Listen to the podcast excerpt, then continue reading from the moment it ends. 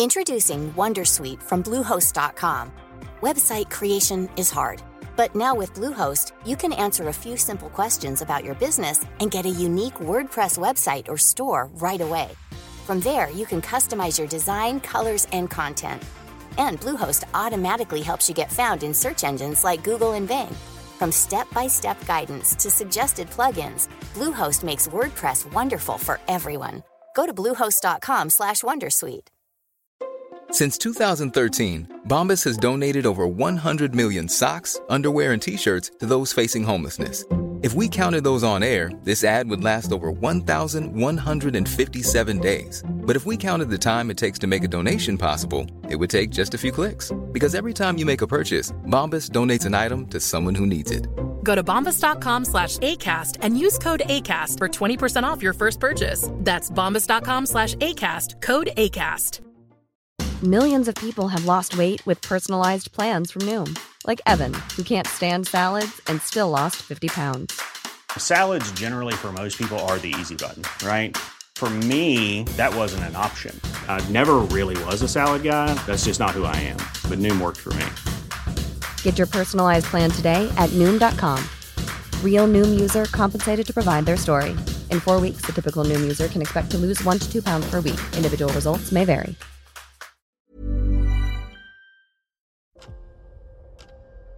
¿Escuchas eso? Es el tiempo. El tiempo que he estado investigando sobre el mundo del podcast. El tiempo que puedes ahorrarte tú. Ahora tienes disponible la suscripción anual a quiero ser a un precio especial por un periodo corto de tiempo. Entra y únete a la comunidad. Tendrás acceso a entrevistas en directo, más de 100 videocursos de podcasting y chat en Telegram donde recibes toda la información por si no quieres ni siquiera entrar en la web. Tiempo. Eso es lo que te ofrezco. Quiero ser podcaster.com.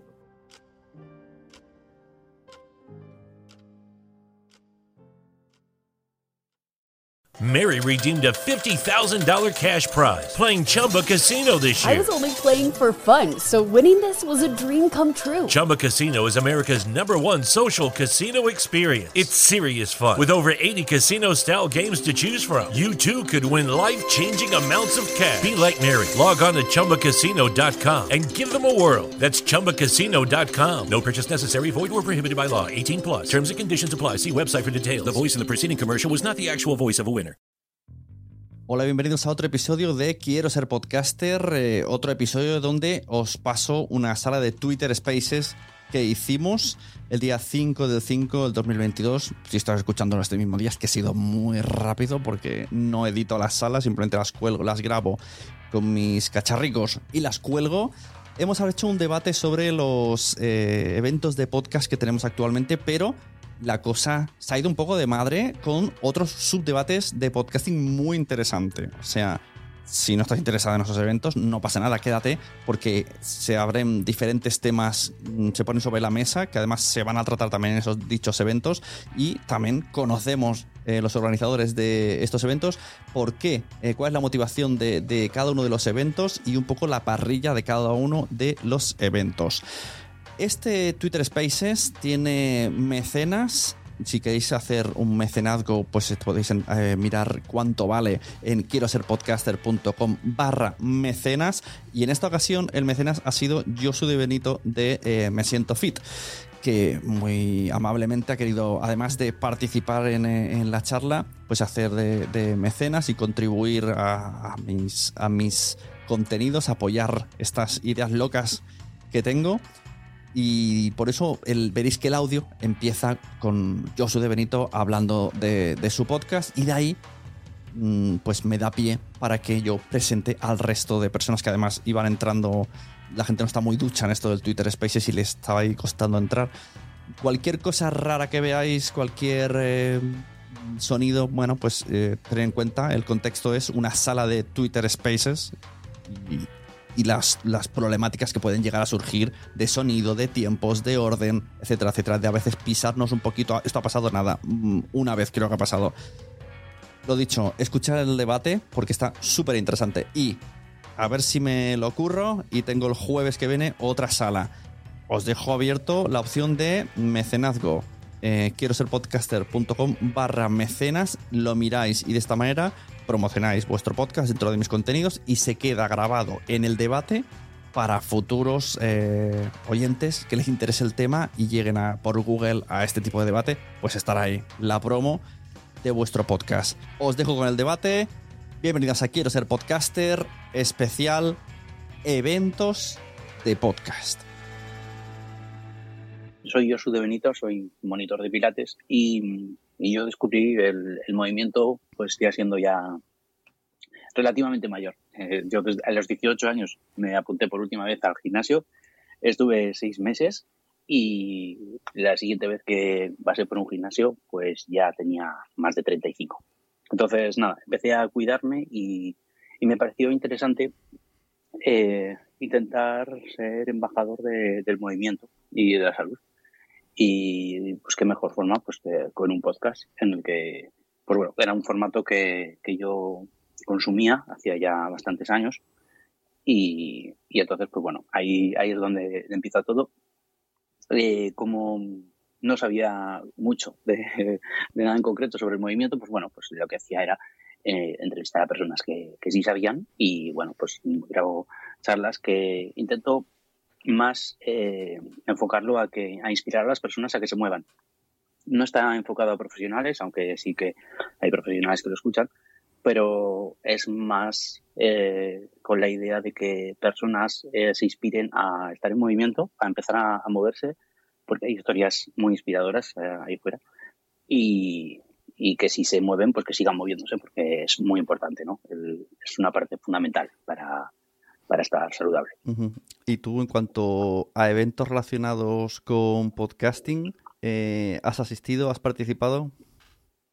Pues la verdad es que no he asistido nunca, los he, los he vivido, pues eh, que creo que casi todos, porque yo eh, claramente ya me hice muy escuchante de podcast a partir, ya de forma exagerada, a partir del 2011, pero yo antes ya, ya había yo tenía un, un MP3 que me descargaba los, los audios, tenía un Mac que fue el que me descubrió eh, iTunes y bueno, pues yo hacía ese proceso de descargarme los podcasts, los audios en el ordenador y del ordenador pues meterlo en un MP3 que tenía que bajarme un programa que pudiera leer ese MP3 porque mm. no tenía nada compatible, no era compatible con, con Windows y, o sea, con Macintosh y claro, pues tenía que hacer como una especie de malabarismos.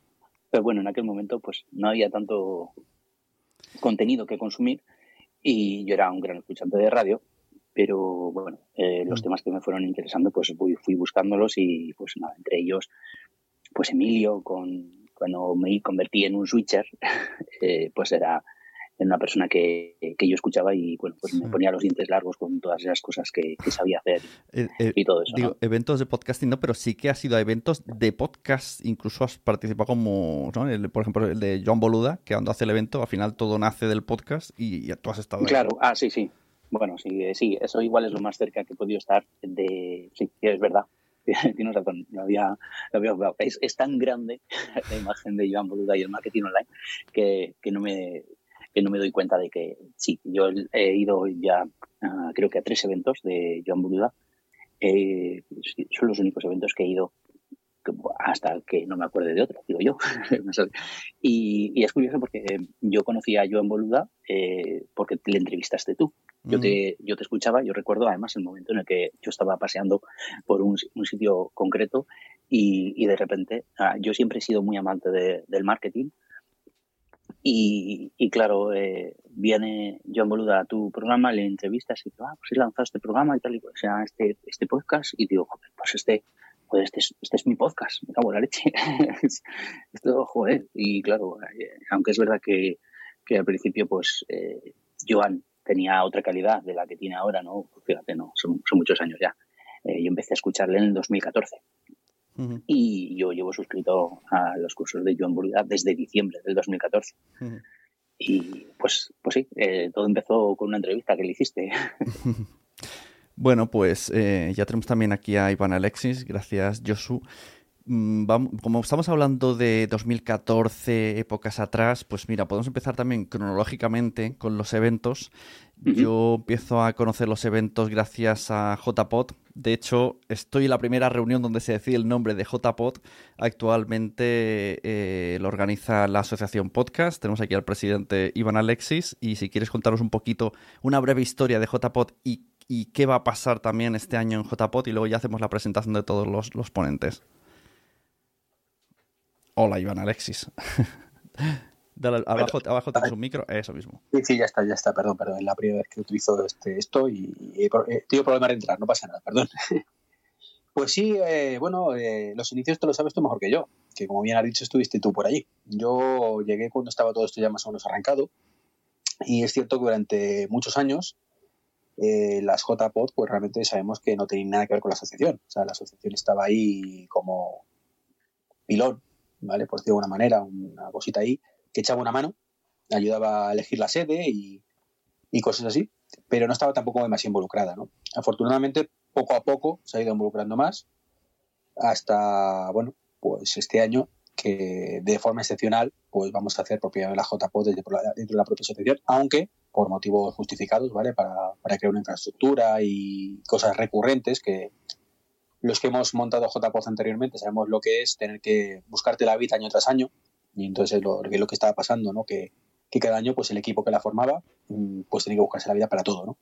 Entonces este año hemos pensado hacer un pequeño giro y que la asociación esté más involucrada y cosas como patrocinadores recurrentes y cosas como aplicaciones móviles o, directamente una plataforma desarrollada para, todo esto, pues se reutiliza año tras año y la mejor manera es que esté la asociación detrás, ¿no? que facilite esto a, a los organizadores pues este año de forma excepcional lo hacemos desde la propia asociación, pero a partir de 2023 pues volverá otra vez todo a su ser y cualquier, cualquier grupo de personas eh, que se quieran animar pues serán más que capaces de hacer una JPOD con menos problemas que los que hemos mm, arrastrado los anteriores, ya que bueno pues eh, toda esa parte, ese bagaje de patrocinadores y, plataforma pues está ya funcionando en teoría para, ellos. Sí, ahora en el debate de hoy vamos a ver cómo es cada una de las organizaciones, qué objetivo tiene. Voy a hacer un resumen de lo que vamos a hablar hoy.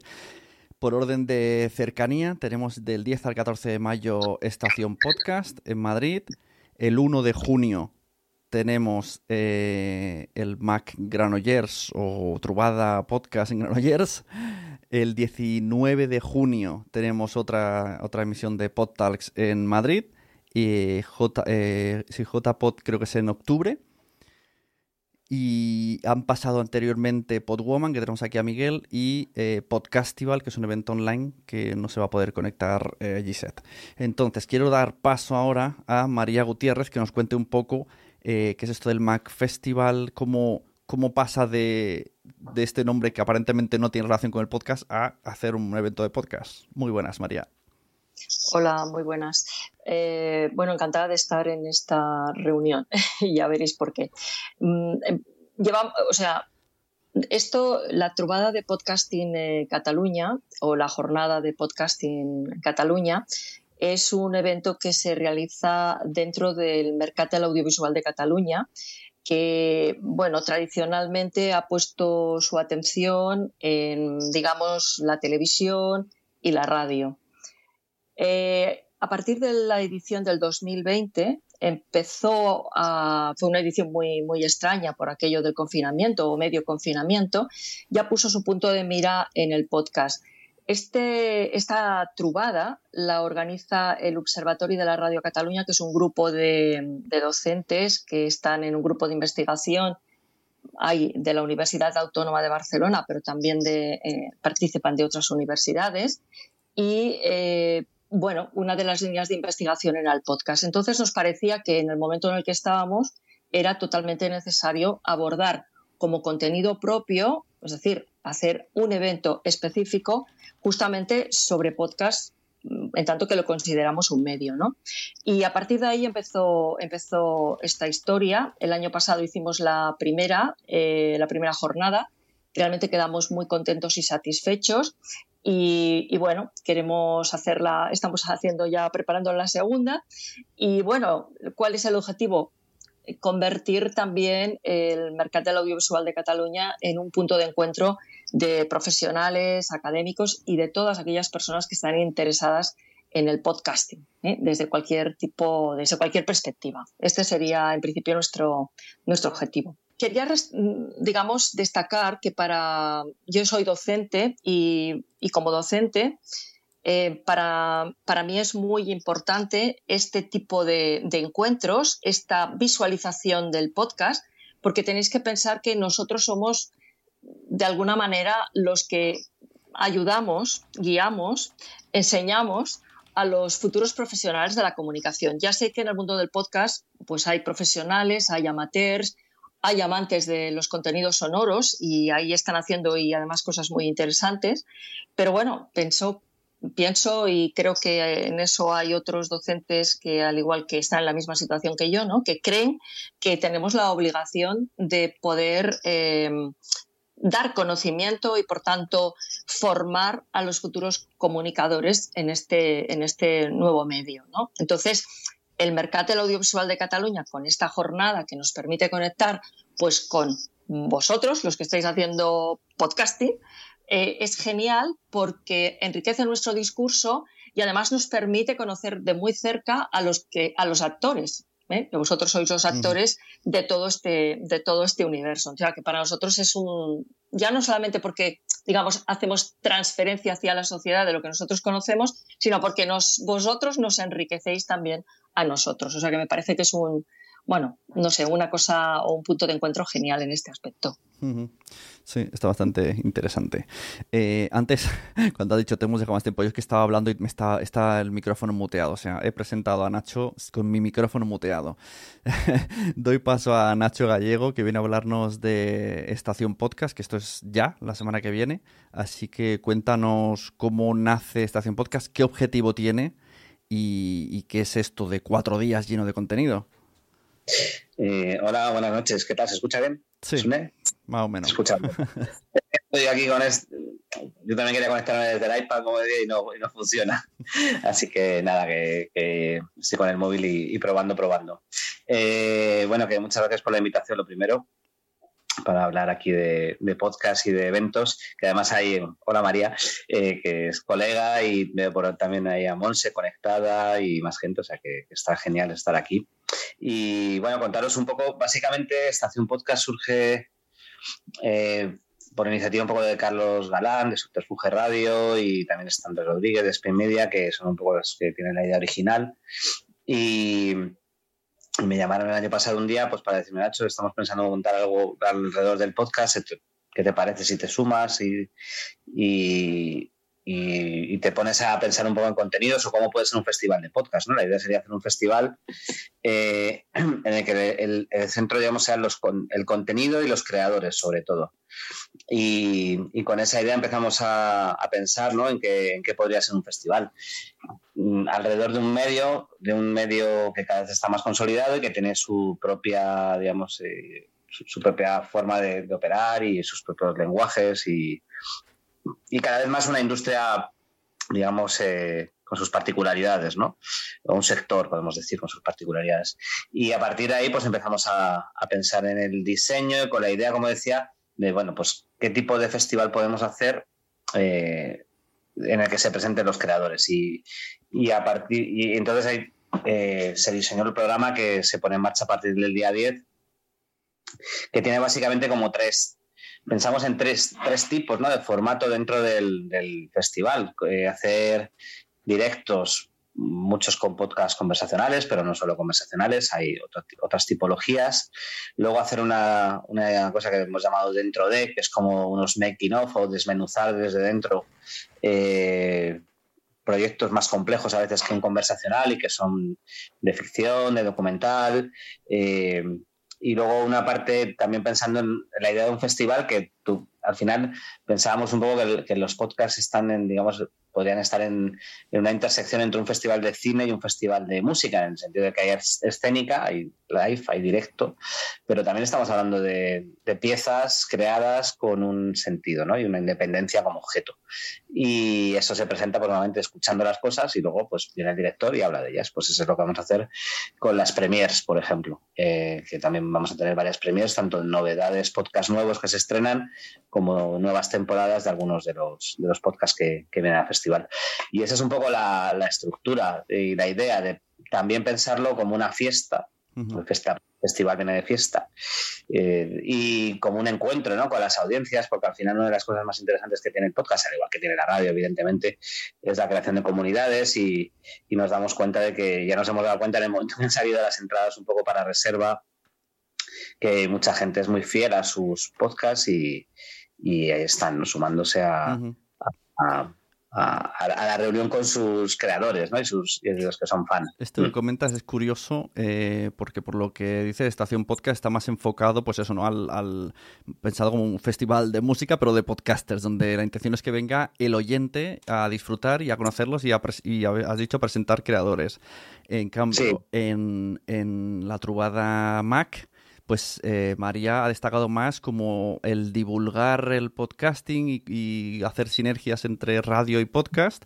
Yo por mi parte, desde PodTalks, eh, está destinado a, generar mesas de debate donde enriquecer y aprender todos y cada vez más eh, del podcasting con las experiencias de unos y otros y networking.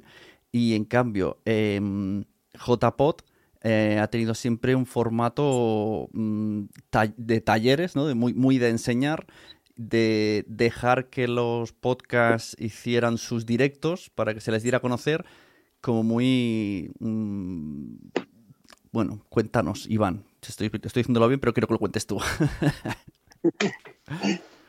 sí, a ver, la JPO tiene un formato peculiar, como, estamos hablando, eh, dedicado, eh, por un lado, a contar cosas, que son ponencias o debates como mesas redondas.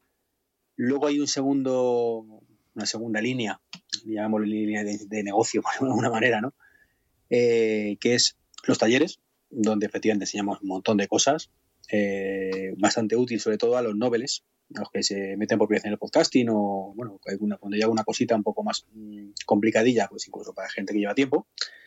Y luego la tercera vía, que, creo que a ti te gusta bastante, esa es los podcasts en directo, donde pues gente como tú, por ejemplo, o cualquier otro podcaster, va eh, y, graba su podcast allí en directo delante de todo el mundo, con, público, y nos lo pasamos estupendamente, ¿no? Sí que es verdad que el eh, JPod eh, dirías que está más enfocado al podcaster en sí, que no es, que no es poco porque ya España está lleno de podcasters. originalmente quizás, eh, lo hemos querido siempre enfocar, yo creo, todos al amante del podcasting en general. Es como la propia asociación en sí misma. ¿no? Eh, eh, puedes pensar desde fuera que esto es para podcaster y es cierto que mm, ciertas cosas son para podcasters, pero hay otras tantas cosas que, son para oyentes puramente. O sea, los podcasts en directo, ¿para quién son? Pues para los oyentes, que van a, disfrutar de, sus podcasts y verlos allí, ¿no? Por ejemplo.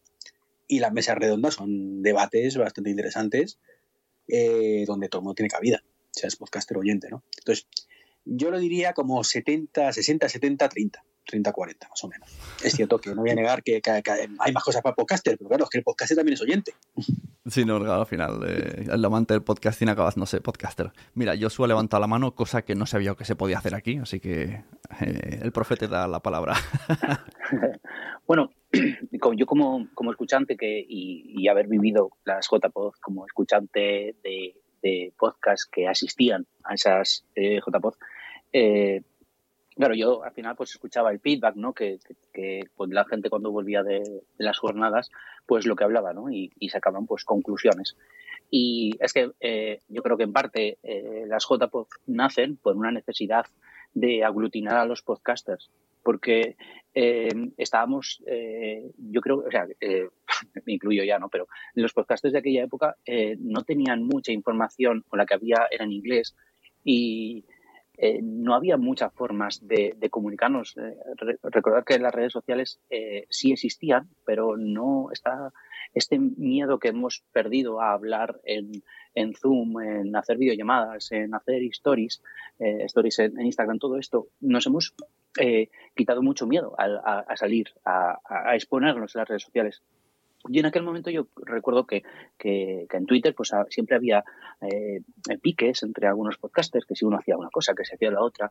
Pero bueno, lo que quería decir es que al final eh, sí que escuchaba muchas veces que el podcaster mm, pedía a esos eventos el, venir con herramientas para mejorar su podcast cuando volvía. Y, y creo que esto, como dijo Sune el, el otro día en su podcast, eh, generó una, un terreno muy fértil en el que ahora estamos viviendo pues eh, momentos, pues yo creo que es un momento muy dulce en el que se está invirtiendo mucho dinero en el podcasting y, viene de ahí, ¿no? de, de, esas ganas que tenía toda España en, reunirse y, en hacer un mejor podcast y aprender de, de otras personas. Sí, sí, un poco JPod era un poco de comunidad podcaster, por así decirlo. Lo veo más así. Eh, María, cuéntanos, eh, ¿a qué público está dirigido Trubada Podcast? ¿Cómo, se pues, llama el evento? A mí me confunde. porque eh, Trubada, de, de, podcasting a Cataluña, pero es que es lo que nos pasa aquí, que como tenemos que ir traduciendo, claro, pero como, a viene veces decimos jornada o Trubada. Como viene del audiovisual Mac, entonces no sé bien cómo llamarlo. No, no, no, pues Trubada de Trubada, es una Trubada. Una Trubada, de amigos, un encuentro de amigos. Eh, bueno, va, dirigido para todos los, a todos los públicos.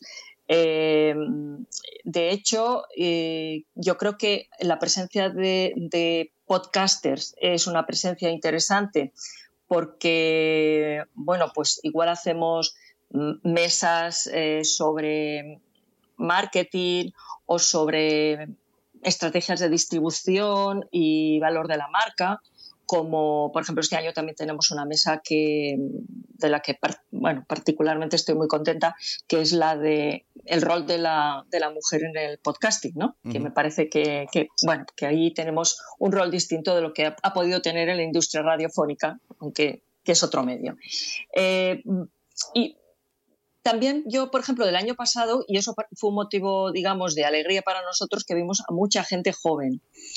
Eh, eso es importante porque yo como docente, no sé Nacho cuál es su opinión, pero yo cuando pregunto, yo tengo alumnos de primero y cuando pregunto a los alumnos de primero eh, cuántos podcasts escuchan, a veces mm, veo muy pocas manos mm, y por decir a veces porque otras veces veo nada.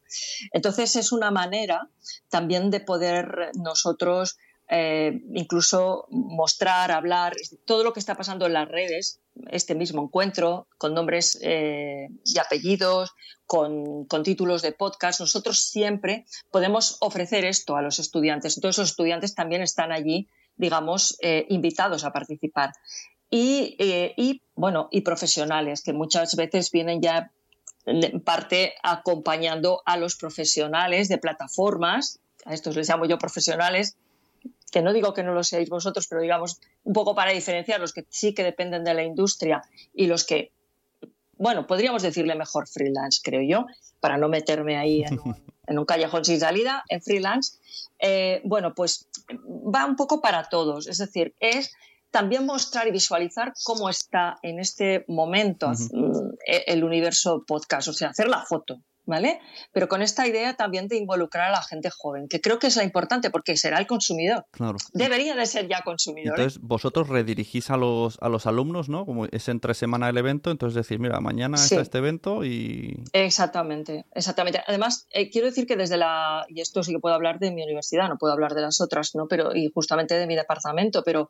Eh, ahora estamos tirando, tenemos un proyecto de podcast educativos y ahora estamos un poco ¿Cuál es, enredando. ¿Cuál, es la universidad? Cuéntanos. Eh, la Autónoma de Barcelona, la Universidad Autónoma de Barcelona. Tenemos un proyecto de podcast educativos que es Unisons, que está, que está dirigido por la profesora Montse Bonet, que hace un momento estaba aquí. Y, bueno, estamos engrescando, digamos, eh, enredando a los alumnos para que ellos se conviertan en creadores con un objetivo meramente educativo. ¿no? Y después también hay en eh, un Cordino un curso que es sobre narrativa sonora podcasting. Un poco la idea de, eh, vale, puede ser conversacional, pero no penséis que hacer un podcast conversacional, que puede parecer muy fácil, es tan fácil. El que triunfa es porque detrás tiene una narrativa, ¿no?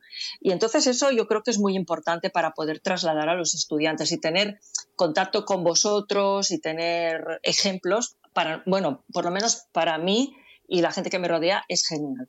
Claro. Mira, está Josu aquí pidiendo turno. Cuéntanos, Josu. Sí, yo tengo una pregunta para María. Hola, María. Encantado. Hola. Eh, decías al principio de la presentación que eh, hacéis estas jornadas e invitáis también a, podcasters que no venían de la radio eh, para aprender de ellos. cuando, cuando descubres el podcasting y ves que hay tanta gente que no, que no viene de la radio haciendo podcasting, buen podcasting, ¿Qué, es lo que te llama la atención? ¿Qué, crees? ¿Qué es eso que dices, yo tengo que aprender de aquí, ¿no? ¿Qué, es eso? ¿Qué ves? Mm, bueno, a ver, em, yo creo que tenemos una cosa que, bueno, que tenemos que aprender, bueno, me voy a poner en la primera, vamos, que tenemos que aprender es a fijarnos quizás en cosas pequeñas para poder explicarlas y hacerlas grandes. Yo creo que una de las ventajas y uno, bueno, o uno de los valores para mí del, del, mm, podcasting, de los, de los podcasts eh, y de las historias que explican los podcasts, es que son historias que no aparecen en absoluto o casi nunca o es muy difícil de encontrarlas, por ejemplo, en el otro medio que por ser también sonoro diríamos que es la competencia, ¿no? que sería la radio. Entonces, yo creo que el podcast ofrece esa posibilidad, historias anónimas, eh, investigaciones mm, a fuego lento para mm, incluso de cosas que han pasado, pero lo que sería el periodismo narrativo, eh, conversaciones relajadas con el objetivo, digamos, de crear ese relato, por tanto, de aproximarnos, incluso trabajando mucho lo que sería la empatía con, aquella persona con la que se conversa. Yo nunca digo que se entrevista, sino con la que se conversa. Porque si ya, no, si ya es una entrevista, para mí ya pierde ese, punto de frescura que debe tener el, podcast. Yo creo que podemos aprender mucho. Y otro, otra cosa que yo destacaría es la hibridación de géneros. Yo hablo como académica, ¿no? Pero siempre cuando vas al contenido sonoro es pues, ficción, es eh, información. Es que en el podcast todo se hibrida, ¿no? Y eso es fantástico porque demuestra que se pueden explicar las cosas de otra manera, ¿no? Y en ese punto creo que es muy interesante. Sí, nos has, nos has dicho que una de las intenciones es hacer una fotografía, y, pero en cambio también eh, destacas el contenido relajado anónimo que ahora mismo, digamos que la fotografía a año abril 2022, si nos fijamos en los contenidos de, de Estación Podcast, mm, casi todo es eh, gente conocida, famosos, le diríamos, famosos, y, muchas veces ni siquiera es contenido relajado, es famosos haciendo un show en audio. Que esto es un poco también lo que habéis hecho, Nacho, ¿no? esto también es una parte del podcasting, el que ahora vengan los famosos a hacer show en formato audio, que sobre el papel no es lo que entendíamos antes de un podcast. Bueno, es verdad que hay, eh, hay algunos shows de famosos, ¿no? Como, comentabas, eh, pero tampoco tantos, ¿eh? Creo que, porque cuesta, es decir, una de las cosas interesantes cuando uno se pone a montar algo así es que te das cuenta de que los llamados famosos influencers que se ponen a hacer podcast pues ya están en otra liga, ¿no? Eh, esto es una cosa que yo estaba pensando bastante este, estos meses mientras eh, eh, preparábamos un poco el programa y íbamos hablando con unos y con otros y te das cuenta pues que yo creo que, por ejemplo, los cómicos, humoristas que hacen podcast están en otra liga, no es yo no sé si es la liga del podcast, creo que es a veces la liga de las artes escénicas y de las estrellas, es otra historia. Es decir, que estirando al chicle llenan Within Center solas. Es, complicado igualar eso de forma semanal, llenan teatros todas las semanas. O... Entonces, eh, creo, que, creo que es verdad que hay una parte de eso que también tenemos que reflexionar, ¿no? El hecho de que viajan hacia el podcast gente que viene del humor o gente que viene de la televisión o gente que viene de, de YouTube. De hecho, una de las tendencias que se están dibujando en los últimos meses es que youtubers pasan a ser podcasters y como tú dices, ¿eso es un podcast o no? Pues evidentemente también tenemos que discutir, ¿no? Eh, entonces en, Estación Podcast es verdad, y mira, ayer salieron las entradas, antes de ayer, Y el, primer, si te pregunto, ¿cuál es el primer podcast que se ha acabado las entradas en minutos? El de, el de las rubias. Claro, efectivamente. Sí, y es así, es así. O sea, es, eh, Álvarez ya tiene un montón de, impacto en redes, Moderna de Pueblo igual. Bueno, pues son gente que, están en una liga de, seguidores y de influencers que es, que es brutal. Creo que por otro lado, esto está siendo súper positivo para el mundo, para el medio podcast, ¿no? Porque está está conectando con un montón de gente. Yo creo que, por ejemplo, desde luego, eh, no, es, que sea ni competicional, simplemente que esto se ha sumado, se ha sumado al podcasting. Antes teníamos pues podcast narrativo, ficción, conversacional y ahora pues es shows, por así decirlo. Claro, que ser conversacional puede ser un show, evidentemente. Eh, luego, a partir de ahí, eh, por ejemplo, a mí, el otro día estaba viendo, fíjate, la, la peli de de Lucille Ball, ¿no? esta de los eh, sale con, con Bardem, hablando de, del viaje que hace Lucille Ball desde el cine, no llega a triunfar en cine, pero ya era un personaje relevante y se pone a hacer radio y se convierte en una estrella de la radio de repente, en los años 30, ¿no? En Estados Unidos. Y es súper interesante cómo las estrellas viajaban entre medios y, y, al final cuando una de las cosas que ocurre, yo creo, eh, y, que se, y que demuestran la fuerza que está cogiendo el podcast, es que, la, es que se producen este tipo de, trayectorias y de viajes, de gente que, eh, que llega desde fuera del mundo del podcast a hacer podcast y, y le funciona bien. Y ojo también porque, claro, yo decía Estrellando Chicos, Estrellando Chicos es un fenómeno que podían ser más o menos conocidas en el mundo de fuera del podcast, pero han crecido con su podcast, básicamente, con unas estrellas antes de, de, hacer su podcast. Lo que sí es verdad, como dices, es evidentemente ya nos encontramos con otro, con otro tipo de shows en el que el podcast se convierte en un digamos, en un contenedor de su forma de hacer, ¿no? Claro. Y, en, el momento que llenan teatros, por ejemplo, yo, el, este sábado voy a ver Entiende tu mente, eso sería un, rara avis, porque va a ser un contenido relajado, tranquilo, hablando de salud mental. También ha llenado un teatro, pero esto también lo puede hacer Entiende tu mente y dos más. Pero no es un show de voy ahí, voy a disfrutar y me voy a reír y va a haber música. Además que estirando el chicle en, el, en los teatros le añade más show y bailan y cantan Claro, claro, claro. Pero es, es, es lo, interesante de esto es, al final hablamos como de, universos, ¿no? De, espacios donde, ¿cuál es la puerta de entrada? ¿Cuál es la puerta de entrada estirando el chicle? Eh, el podcast, luego van a hacer más cosas. ¿Cuál es la puerta de entrada de forma semanal? El podcast, luego hacen teatros, luego hacen libros, luego hacen... Pero su puerta de entrada, digamos, a su universo es el podcast. Y eso pone en valor eh, al, medio al final, ¿no? es decir, están pasando muchas más cosas más allá de contenidos Em, específicos creados en esto de manera amateur o profesional, de porque si hablamos de podcast nativo, podcast independiente, podcast pure, podcast generado por las emisoras, bueno, pues eh, se producen. Eh, el podcast es un contenedor donde entran muchas cosas y esto es, la historia de los medios nos cuenta que la tele fue igual, la radio fue igual y se fue alimentando de un montón de cosas que iban pasando alrededor y evidentemente pues eh, digamos que supuran ¿no? y, se van transfiriendo ¿no? las, las, narrativas, las ideas, las formas, y es, lo más interesante. Y evidentemente, el hecho de que de repente la gente de 18 años escuche estirando el chicle, se convierte al medio podcast en un referente para mucha gente. Y eso es súper importante y es lo que está haciendo que las audiencias crezcan en general, porque son puertas de entrada ¿no? al medio. Es, o sea, la radio de toda la vida ha buscado puertas de entrada al medio. Mm. ¿Cuál era la puerta de entrada al medio? Eh, la radio musical. La radio musical, para la gente de 15 años, 16, 17 años hoy, es algo residual. Es así. O sea, pueden llegar gente, y hay gente que escucha 40 y no sé qué, pero sí, eh, la media de edad es bastante alta. Pero antes estaba muy claro el recorrido, ¿no?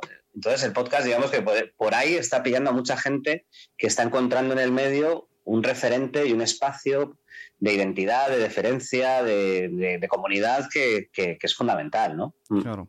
Mira, damos paso a Josu, luego habla Iván, luego vuelvo a hacer otra ronda con los demás. Genial. Eh, bueno, perdón. Esto sería una pregunta así que lanzo, eh, bueno, pues también puede contestar Iván, pero eh, más va orientada a los profesores que tenéis contacto con, alumnos que, serán futuros comunicadores. Y me gustaría saber eh, cómo abordáis el tema de, la independencia en el discurso a la hora de, comunicación, ¿vale? De, opinión, ¿sabes? De, que un comunicador sea independiente a la hora de, tratar eh, ciertos temas. su opinión, ¿sabes? No, no, no tener que estar supeditado a, a una línea editorial. Me refería a eso, a ese, a ese tipo de independencia. Yo, si quieres, bueno, eh, yo lo, que. A ver, esto, esto es complicado porque eh, yo, por lo menos en mis clases, hago bastante hincapié en la P de propiedad. Es decir, que la propiedad del medio es muy importante y que evidentemente marcan los discursos. Esto es así. No, creo que no podemos ser naif y es evidente. Y como tú bien dices, Josul, hay, hay líneas editoriales, pero bueno, creo que líneas editoriales tienen todos, porque al final todos, todos, incluso los podcasters independientes, tienen que tener una línea bien clara donde los oyentes se identifiquen ¿no? con, lo que, con lo que está contando. Que tú puedas o no, que seas más libre o menos libre a la hora de, establecer discurso eh, dentro de la subjetividad que tienen todos los comunicadores, esto de la objetividad es una cosa que es mentira. Entonces todo el mundo habla desde un sujeto y, desde una forma de entender el mundo.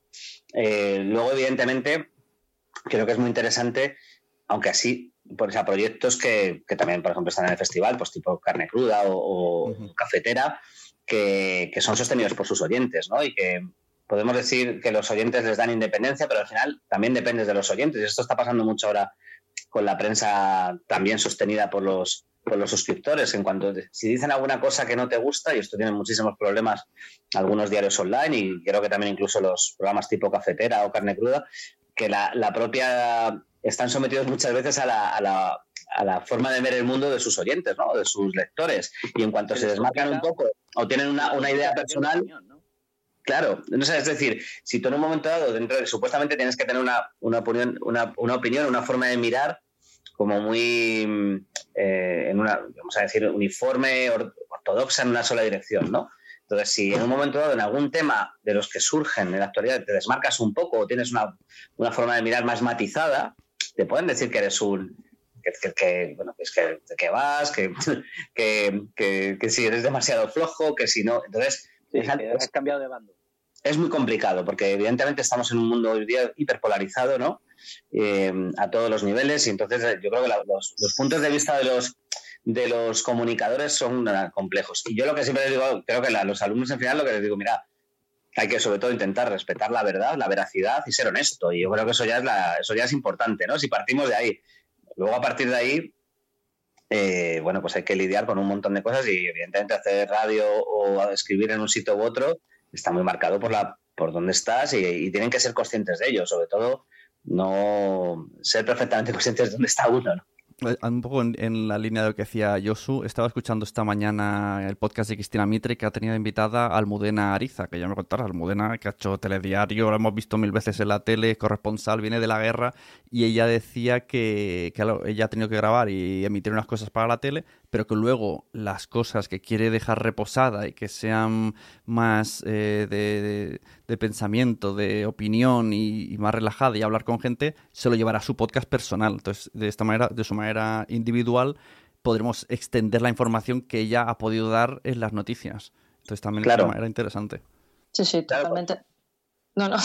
María, María, No, bueno, sí, sí, que totalmente de acuerdo con lo que dices. Uno, yo también oí una, una entrevista que le hicieron a Almudena y estaba en esta línea. Eh, a ver, yo estoy un poco en lo que dice Nacho, totalmente de acuerdo.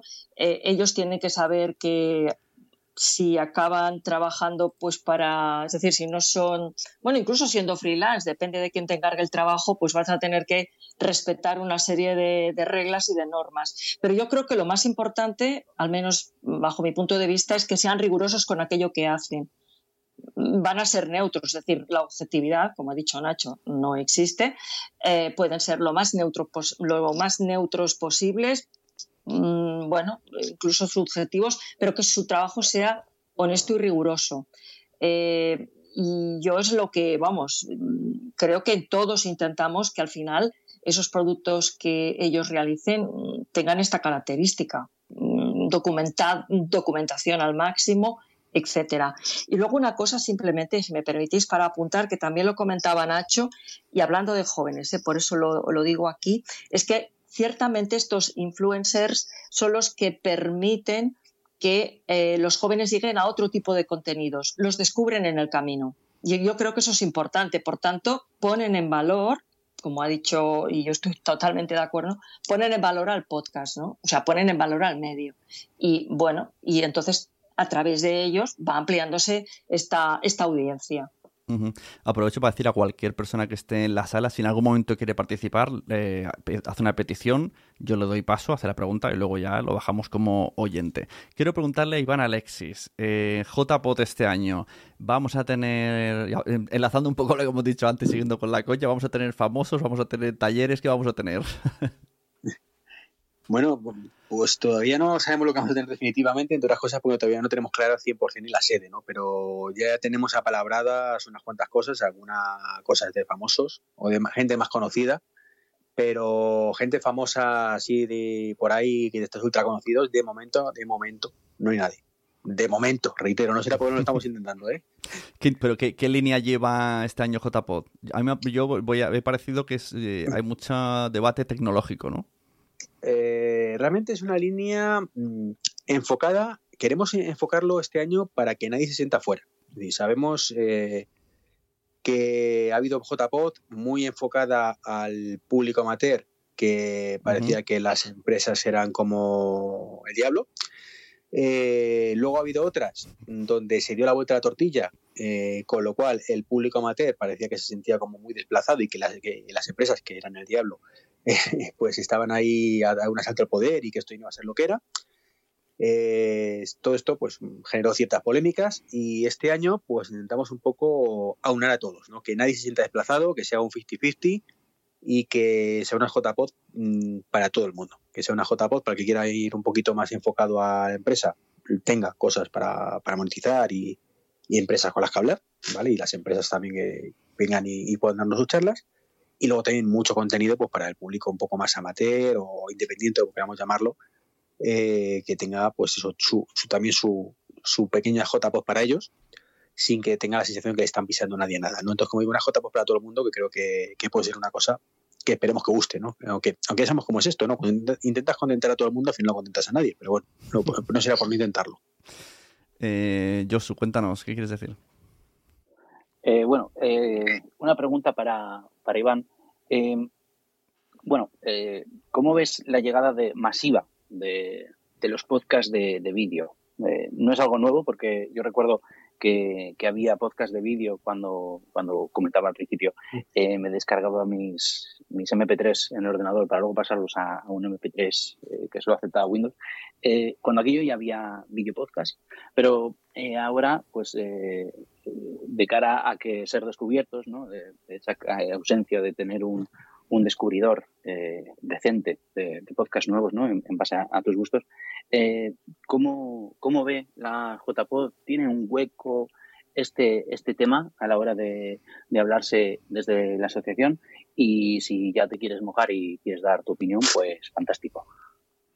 Bueno, mm, fíjate si tiene hueco que una de las charlas que, que tenemos ya palabrada, insisto, esto va palabrado más que nada porque está, no, vamos, el número de salas y demás que tenemos, pues no, no podemos confirmar todo 100%, ¿no? Pero este, una de las cosas, eh, eh, yo tuve la fortuna de organizar la JPO en 2013 y, e hicimos un, una mesa redonda que quedó bastante chula, que se llamaba del blog al podcast y del, blog, del podcast al blog, ¿no? Donde mm, en aquel momento, evidentemente, los vídeos estaban como YouTube y demás. Blog, blog con V, era blog con V. Sí, sí, blog con V. No, no, no, no, con B, con B. Ah, en aquel momento era blog con B. Vale. Eh, entonces, bueno, pues ahí estuvieron debatiendo pues de gente ¿vale? Que, se pasaba de, de, escribir al podcast y gente que eh, nacía en el podcast se pasaba al, blog, ¿no? Y ahora vamos a hacer la segunda parte, que se llama del podcast a YouTube o de YouTube al de vídeo, ya lo veremos cómo, lo llamamos, y del vídeo al podcast, ¿no? Donde está ese, perfil precisamente, gente que empieza de una manera y al final acaba haciendo video, podcast o gente que tiene un canal de YouTube y de pronto pues empieza a hacer un, un, podcast también o al revés, estás haciendo un podcast y te da el venazo y haces otro, otro canal en YouTube hablando de, tu, de tus cosas de forma paralela al podcast, creo que, que hay cabida para todos. Y al final, mm, creo que lo que tenemos que pensar es que todos los que somos podcaster, eh, al final somos creadores de contenido, y es una forma más de crear contenido. Y, y estamos abiertos a todo. Y debe ser así. Creo que no hay que polarizarse tanto de eh, si es vídeo es malo porque la esencia del podcast es el audio. Pues vale, pero lo importante es al final pues llegar a tu, a tu público, que tengas un contenido atrayente para la gente y entretengas. Ya está, yo por lo menos me conformo con esas cositas. Nosotros este año en, en Podtals, el 17, de junio, sí que tenemos un debate específico sobre video podcast, que estará Elena, que es la Elena González, encargada de contenidos de Fundación Telefónica, otra Elena, que es Elena del País de los Horrores, que tiene su video podcast dentro de Movistar con este modem UHD que tienen, y bueno, vamos a ver si conseguimos a Arturo, etcétera, etcétera, y ya, es que es un debate que ya yo creo que se va a quedar uno o dos años hasta que nos eh, asentemos, pero el video podcast de hecho, la definición original ya es, ¿no? Un podcast es un archivo de audio o vídeo que te puedes suscribir. Aquí habíamos olvidado un poco el vídeo en americano eh, y ahora pues ha llegado y con la llegada de que Spotify nos lo pone fácil para que puedas ver el vídeo dentro de Spotify, no sé qué pasará luego en el YouTube, que ahora es YouTube barra podcast. No sé si ahora hay un, habrá un follón que cada, el audio será vídeo, el vídeo sea audio. Lo que sea es que se ha quedado, viene para quedarse y viene muy vinculado con lo que hemos dicho. Eh, ya no es solo vídeo, sino podcast visual, que se puede llevar al teatro, a shows, a la tele. ¿no? De hecho, mi año favorito se ha ido a la tele directamente. Entonces ya no es ni siquiera vídeo podcast, es como podcast de audio o podcast de imagen. ¿Cuántos años llevamos con el debate monetización sí, monetización no? pues esto va a ser igual. pues sí. Eh, Nacho, cuéntanos. ¿Qué opinas de lo que se ha dicho? Eh, bueno, yo, yo ahí creo siempre que tenemos que pensar un poco en el lado de las audiencias, ¿no? El hecho de decir, ¿cómo lo piensa la gente? ¿no? Esto es lo de en, los debates, ya, como decíais, de los debates históricos el podcast es radio, no es radio, si tiene vídeo, la, radio con vídeo, exactamente, o sea, la radio con imagen. Claro, en, la, radio también ha habido ese debate, de, ponen ahora cámaras dentro de la radio, sí, sí. Por supuesto, y evidentemente, como ahora es tan fácil, pues todo el mundo. Bueno, hay un señor que lleva un montón de tiempo haciendo un programa de radio, que es a la vez un programa de tele, eh, en multiplataforma, no sé. Bueno, realmente al final lo que importa no es, conectar con la audiencia y, cómo lo interpreta la audiencia. ¿no? Esto es como, por ejemplo, YouTube, que en principio no es una plataforma de música, y sabemos ya que es la plataforma, la utilización como plataforma de música es brutal, ¿no? Eh, y hay canales, vamos a pensar como, vamos a decir, radiofónicos o, en stream continuo ¿no? y, con, flujo, como pueden ser todos los canales de estos que hay de, de Lofi Beats, que Lofi Beats Radio, y hay un montón de gente que está ahí conectada de fondo y la tiene de fondo. Yo, a ver, yo no, a mí, luego es cada uno lo que le gusta. A mí el video podcast en principio no me interesa especialmente, no me aporta nada, igual que me pasa con la radio televisada. Es decir, creo que la radio eh, es sonora y que si le pones una cámara está bien para alguna cosa, evidentemente coges expresiones, ves cosas que te pueden interesar más, pero creo que para radio televisada tenemos todas las tertulias matinales de televisión, que son eh, prácticamente, eh, como yo digo, en la parte visual aporta más bien poco y porque están pensadas para estar de fondo, o sea, para que la gente esté haciendo otras cosas y dicen, oye, pues si la gente utiliza la radio para hacer otras actividades, la tele funciona con la misma lógica matinal, ¿no? Twitch es un poquito, ¿no? Una radio que te puedes poner de fondo, porque está, al final Efectivamente. ves a una persona no, sentada. Depende del for claro, Twitch es lo mismo, eh, los youtubers son lo mismo. Eh, eh, para mucha gente lo interesante de esto es que te lo puedes poner, puedes desaparecer, puedes dejar de mirar y hacer otras cosas a la vez. Y, entonces eh, el peso de lo, del audio es muy fuerte, ¿no? Y, evidentemente el peso de la imagen es menor. Es decir, puedes dejar de mirar y no te vas a perder nada. No es, una ficción, no es un documental audiovisual donde la parte visual debe pesar, ¿no? Pero en la parte, yo es que soy muy de, tener a veces la tele de fondo y hacer otras cosas a la vez, o al revés, o, tener la tele sin sonido y estar escuchando otras cosas, o, jugar a una actividad los podcasts y todo lo que es el audio está creciendo muchísimo entre los jóvenes en la combinación con el uso de videojuegos, por ejemplo, ¿no? La gente juega y a la vez, claro, el audio no te interesa, además de ser disparatorio, pues estás jugando al FIFA y estás escuchándote un podcast de fútbol o de otra cosa que te apetezca y puedes hacerlo a la vez. Entonces, creo que la discusión, a mí, es decir, la discusión no sé si es relevante, lo que y tampoco sé si a mí me interesan los videopodcasts. Me parece que, que, son interesantes y que los van a hacer y que también tiene mucho que ver con lo que decías muy bien al principio, ¿no? De esa especie de, de, Star System, nuevo Star System del podcast, donde la imagen hay que jugar con ella, porque la gente sabe quién es Kike Peinado, entonces tienes que aprovechar que es un personaje relevante para ponerlo en vídeo y que tenga esa, esa competencia, ¿no? Con la tele. Y tiene mucho que ver, yo creo que todo esto al final tiene muchísimo que ver con cómo se consideran competencia entre ellos dentro de la industria del entretenimiento actual. ¿no? es decir, Podimo es competencia de Netflix, Spotify es competencia de Podimo, de Netflix y de HBO y de Telecinco. Es decir, todos son compiten entre ellos, con lo cual tú tienes que intentar pillar a la audiencia y llevártela de un sitio a otro. Y eso, para competir ahí, eh, pues si tú lo haces en video podcast, que los costes, ojo, son mucho menores que hacer un programa de tele, porque al final puedes hacer con dos cámaras robotizadas y pum pan y tiras para adelante y, no son dos personas hablando. Eh, pero tú estás compitiendo en ese mercado, ¿no? O sea, si yo, si yo escucho un podcast no veo Netflix. Y esto creo que las plataformas de audio son perfectamente conscientes de ello ahora mismo. Yo lo único que, lo único que... Son las audiovisuales. Y también las, y también las de audiovisual, ¿eh? que también empiezan a tener podcast porque no quieren que se les escapen esa gente que en un momento dado no quiere, quiere escuchar solo yo, lo único que pido a los que solo son video podcast, que no es show en teatro, que se acuerden que, en realidad son. que hay mucha gente que lo escucha en podcast, ¿no? Spotify tiene la opción de vídeo, pero si a la escondes es audio. Y por ejemplo, el primero que estrenaron de Cuarto Millennial, nada más empezar era: ¿qué taza más bonita? ¿Qué fondo más bonito? Y yo lo estaba escuchando en audio y decía: pues muy mal me parece esto, porque sois video podcast, pero también sois audio podcast. No, no, no, me hagas eh, ver una taza que no veo. Claro, por ejemplo, La Vida Moderna, que es un ejemplo brutal de radio, podcast y audiovisual a la vez, eh, la gente se quejaba mucho de esto y ellos mismos lo decían Oye, mira, no sé qué es este. Y, le decía, explica bien porque la gente lo está escuchando para empezar en la radio, que esto es un programa de radio. Y, pero bueno, pero los 300.000 oyentes estaban en YouTube. Entonces decían, ostras, es que están en YouTube. Entonces eso era como, es como estar siempre pensando en, la doble lógica, ¿no? Y es, complejo. Bueno, yo creo que esa, esa, sería la clave, pensar la doble lógica. Mira, ha subido a debatir los, dos Jorges. Damos primero paso a Eove, que además eh, tiene el Metapodcast este al otro lado del micrófono, así que eh, tiene muchas cosas que decir de podcasting. Buenas, Jorge. Jorge Marín. Buenas, ¿qué tal? Bueno, buenas a todos.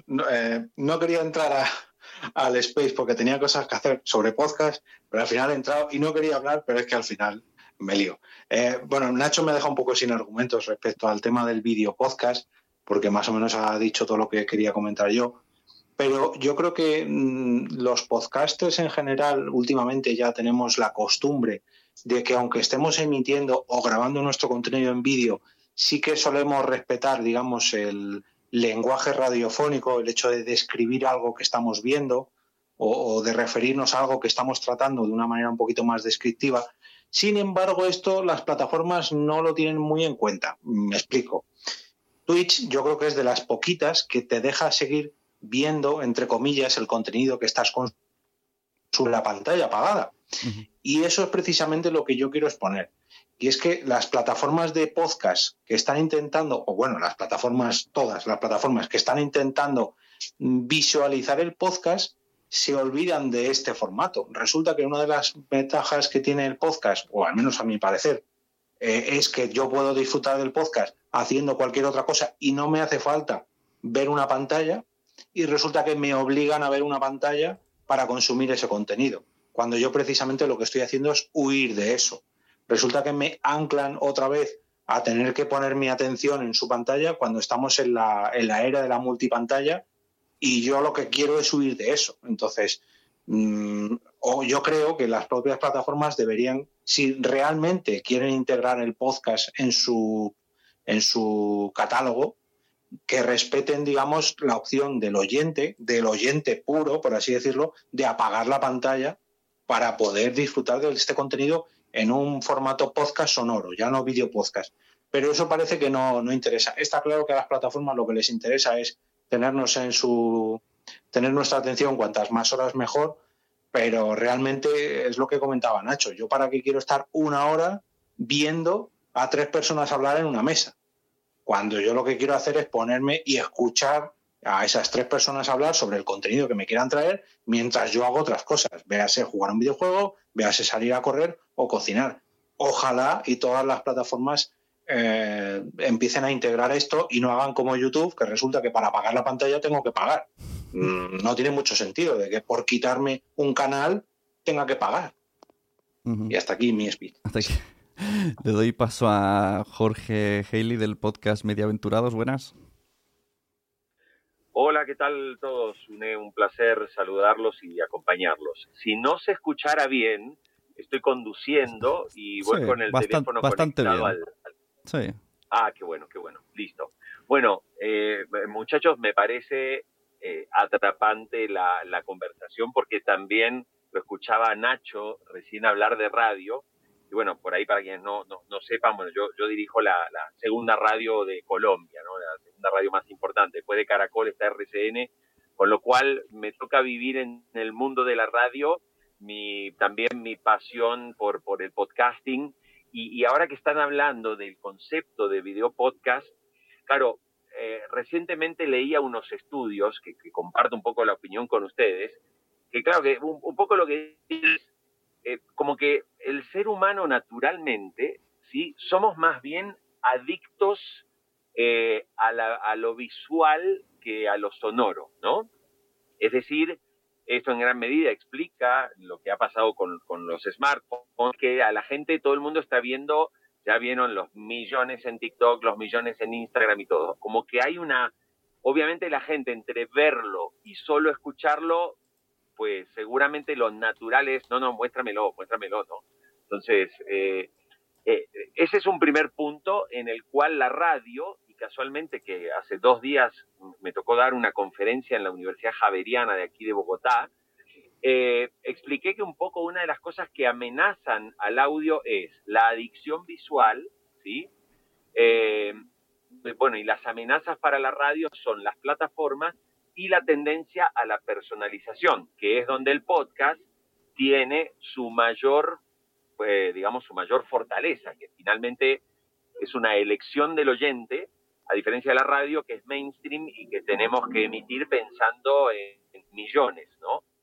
Entonces, eh, yo siento que la, la, la, posibilidad del video podcast a mí me parece como alternativa, pues absolutamente, eh, absolutamente válida para que finalmente ese producto de contenidos que nosotros hacemos lo, lo tengamos distribuido en aquellos formatos que finalmente nuestras audiencias eh, valoren más. ¿no? A mí me pasó una cosa curiosa, eh, de hecho, yo, bueno, lo invité, Sune, te sigo comprometiendo a una entrevista en Mediaventurados porque tengo sí, mucho que preguntarte. Este, y, me ha pasado una cosa, miren, yo mi primera temporada la hice solo en audio. Promediando la segunda temporada empecé a incorporar, ya que había incorporado eh, Zencaster, la opción de grabar también con vídeo, empecé a grabar vídeo y empecé a subirlos y les, les aseguro que se me produjo a nivel de audio un crecimiento por lo que me empezó a llegar YouTube. Empezando, por ejemplo, que yo en YouTube tenía 80 suscriptores y hoy debo andar en los 1300, 1400, que todos me llegaron por subir las entrevistas en podcast, pero solamente un pedacito. Es decir, si mi entrevista, mi podcast dura media hora, es uno por semana, pues subo 10, 12 minutos de la entrevista y en algún momento meto una cosa que digo, oye, entra a Mediaventurados y búscalo en Spotify, bla, bla, bla. Bueno, les aseguro que me han crecido también suscriptores que me llegaron, es decir, me ha servido desde el punto de vista promoción para que cierto público me llegue. Y para no alargarme mucho, quiero completar lo que decía Nacho y los quiero invitar a todos, si pueden y están conectados, eh, el tema de si la radio se debe visualizar o no, ¿sí? Eh, yo fui el que puso las cámaras en la cadena SER en el año 2007. Cuando estaba dirigiendo cadenaser.com, este, metí las cámaras robóticas en aquel momento que las manejábamos desde, desde la página web, en mis años en el grupo Prisa. Eh, y obviamente en aquel momento Francino, Gemma Nierga este, y Ángel Barceló, y sobre todo José Ramón de la Morena, me cagaron a puteadas. Porque decían, no, que la radio es sonido, que la radio es magia, que no sé qué. Pues miren, lo que estamos viendo ahora y de verdad, o sea, yo lo estoy consultando con, con, modelos de radio de distintos países, es que por alguna razón a la gente le está gustando ya no solo si voy en el coche, pues nada, escucho la radio.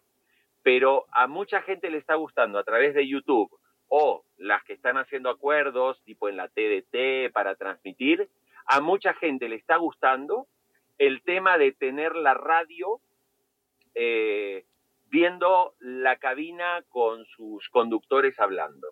Yo estuve dirigiendo en Perú RPP y allí les cuento que teníamos una radio que se llamaba Radio Capital, que estaba enfocada a la ciudad de Lima. Eh, el 25% de los oyentes que tenía la radio solo nos veían por la TDT.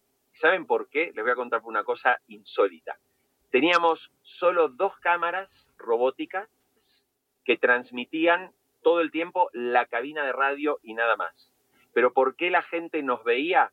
Porque el canal de capital emitido en TDT era en alta definición. Y cuando ustedes se iban a los locales comerciales como los Falabella, como sería el corte inglés, digamos, en versión latinoamericana, para mostrar la fidelidad de los televisores, tenían sintonizado el canal Capital, porque éramos uno de los pocos canales que transmitía en HD y eso hacía que la gente mirara al conductor haciendo un programa de radio, recibiendo llamados, etcétera. Con lo cual, concluyo con esto, eh, les digo que el mundo de radio y la visualización de la radio eh, ya no ya, ya no es digamos solo una tendencia sino que vamos a empezar a ver cada vez más radios haciendo emisiones eh, yo los invito si pueden ahora en algún momentito cuando terminan eh, busquen en, YouTube eh, una radio argentina que está haciendo lo más innovador que hay en este momento en, para mí en radio de todo lo que he visto, que se llama Urbana Play. ¿sí? Ustedes la buscan así, Urbana Play, y vean en vivo. Para que se den una idea, a la mañana tienen hasta solamente en emisión por streaming, en YouTube, solo en YouTube, sin contar Twitch, hasta 40.000 personas viendo el morning informativo de la radio. Y ustedes dicen, oiga, están viendo una cabina. Sí, pero los invito a que miren, por favor, la estética del estudio, la estética y la dinámica de sus conductores, absolutamente jóvenes, frescos y espontáneos. Y de verdad, yo creo que les va a gustar. Yo lo, he visto porque eh, fue una fue, fue, de, fue de invitado a tu podcast y, me llamó la atención y además era en verano y hacían el programa en la radio, eso lo he visto y sí que es verdad que son muy frescos. Entonces aquí estamos ah, anunciando... Ah, Que era Luzu. Sí, Luzu, exacto. Estamos anunciando un video kill de Podcast Star. Damos la palabra a Josu, cuéntanos. Sí, yo creo que eh, esto da para taller. Eh, lo de enseñar a, los podcasters que hacen vídeo, eh, enseñarles a hablar de, de cara a que sepan que luego la gente les va a escuchar. Claro, que, que, que, tengan en cuenta el audio. Esto eh, Berto Romero se lo dice mucho a Andreu. Le dice, Andreu, que estamos en la radio. Y Andreu se tira al suelo. Hace de todo. Eh, María, cuéntanos qué tipo de contenido tenéis en la Trubada Mac y si quieres hablar también de lo que estamos hablando, adelante. Sí, mm, gracias. Voy, eh, es un poco en la línea de lo que estamos hablando y luego hablaré de los contenidos que tenemos en la Trubada.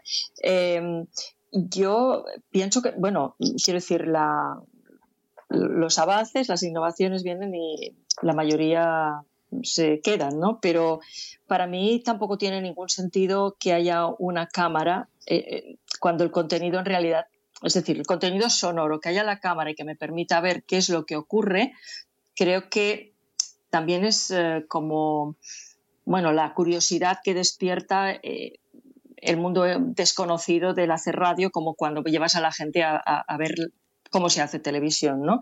Sin quitarle eso, yo no he visto esta, esta experiencia, me la he apuntado, la de la de Urbana Play, Play, y la voy a mirar con mucha atención, pero yo estoy un poco en la línea de que eh, la persona que sabe hacer, no diré radio, ¿eh? la persona que sabe trabajar el contenido sonoro, aprovechando eh, lo que es el lenguaje sonoro y que sobre todo aprovecha el lenguaje verbal descriptivo, esta persona le pongan cámara o no, la cámara nos va a dar una información que, bueno, para algunos puede ser aleatoria, para otros no, puede ser interesante, pero indudablemente el mensaje va, lo más importante del mensaje va a estar en lo sonoro, ¿no? El problema que yo veo es que muchos de estos eh, podcasters e incluso experiencias radiofónicas que mm, comparten, es decir, programa de radio. Aquí teníamos un programa de radio que pasó a ser de televisión, pero compartían utilizando el mismo horario, por tanto lo podías ver en la tele, pero lo podías escuchar en la radio y sorprendentemente, eh, como se hacía en un plató de televisión, olvidaron que aquel contenido tenía que ser radiofónico también. Por tanto, ni descripción, ni la taza, etcétera. Y acerca de lo que estáis diciendo en el Nadie sabe nada con, el, con Berto y con Andreu, sí que es verdad que Berto siempre le recuerda que está en la radio, pero ciertamente el lenguaje verbal descriptivo es muy alto, con lo cual a lo mejor yo luego quiero ir a ver qué es lo que han hecho y me voy a su canal, ¿no? Pero eh, eh, no he perdido nada de aquello que han explicado, ¿no? quiero decir que es debate interesante pero pondría el punto en ese. Si es contenido sonoro, el contenido debe contener la, información, ¿no? Y el otro es aleatorio. Bueno, es mi punto de vista. Los, ¿eh? los videopodcasts, eso sí, solamente por ahora, pienso yo, están destinados a conversacionales, porque no puedes hacer un narrativo mm, en vídeo. De hecho, Nuria Pérez de Gabinete de Curiosidades siempre dice que ella más hacía historias en YouTube y al final los comentarios eran, me gusta tu cojín que tienes detrás. Y entonces se hartó ese tipo de comentarios y dijo, pues ahora solo voy a hacer audio. Y claro, imagínate un para que Gabinete de Curiosidades fuese en vídeo, necesitas mm, pues imágenes, vídeos y cosas y, muchas eh, de tirar de imágenes de archivo y historias porque no vas a ponerla ahí adelante leyendo porque perdería todo. Sí, sí, eh, totalmente, totalmente de acuerdo. El contenido es muy potente. de este eh, podcast. O sea, el formato, igual que las ficciones sonoras, una ficción sonora en vídeo, pues ya, es una película. Ahí estamos. Ahí estamos. Sería la siguiente vuelta. Nosotros hacemos ficción, en Netflix hacemos ficciones sonoras de audio con imagen. Pero además, eh, una, cosa, Sune, yo creo que hay una cosa que es fundamental tener en cuenta, ¿eh? que es el, tema de la, pasta, ¿no? Es decir, los, los, productores de audio viajan hacia esos medios también buscando lógicas de monetización, ¿no? Eh, yo creo que, por ejemplo, Twitch es un ejemplo muy claro. Y el otro día estaba hablando, pues, por ejemplo, con Fernando Berlín, que ha hecho el viaje de la cafetera, que también es Twitch ahora, ¿no? Eso le supone un esfuerzo, porque Fernando antes se levantaba por la mañana, se ponía a hacer su, audio solo, y no es lo mismo estar con el audio que estar pendiente de una cámara todo el rato y encima interactuando con la audiencia en tiempo real como en Twitch. Pero evidentemente él ha visto que hay una parte de negocio de o de su modelo de sostenibilidad de su programa que se sostiene gracias a esto, ¿no? hacia a, la publicidad que, le llega y los suscriptores a través de Twitch. Y exactamente igual, pues con la gente que hace se va a YouTube, tienes publicidad, eh, para el branding es más vendible en algunos casos por la imagen de las marcas. Bueno, pues ya sabemos. Eh, hay una parte de eso que también hay que tener muy, muy en cuenta, yo creo, a la hora de, pensar en por qué se mueven eh, los creadores hacia lo, hacia lo audiovisual y, que además es, es que también eh, queda mucho por desarrollar y por conseguir convencer a la industria de los, eh, a los publicistas, a las agencias de la potencia del audio solo. evidentemente en la radio la conocen muy bien, pero les cuesta mucho todavía entrar ahí y le dicen, no, pero venga, pongo una cámara y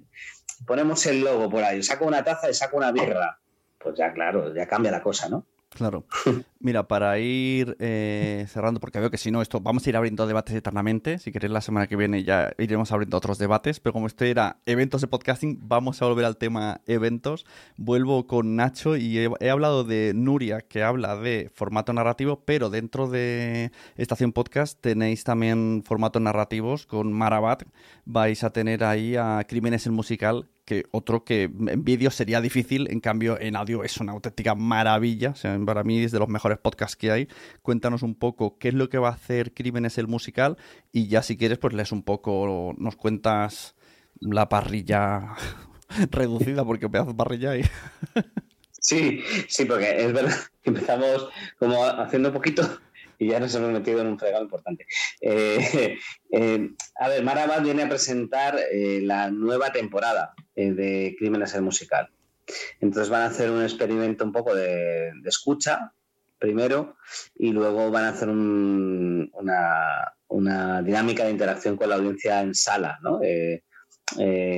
van a estar también los hasta también el diseñador de sonido, etcétera. Y yo creo que, evidentemente, el Extraordinario es una de las productoras top top que hay ahora mismo. Me parece que hacen cosas súper chulas. y, fue de las que rápidamente tenía en la cabeza para que, para que vinieran al festival.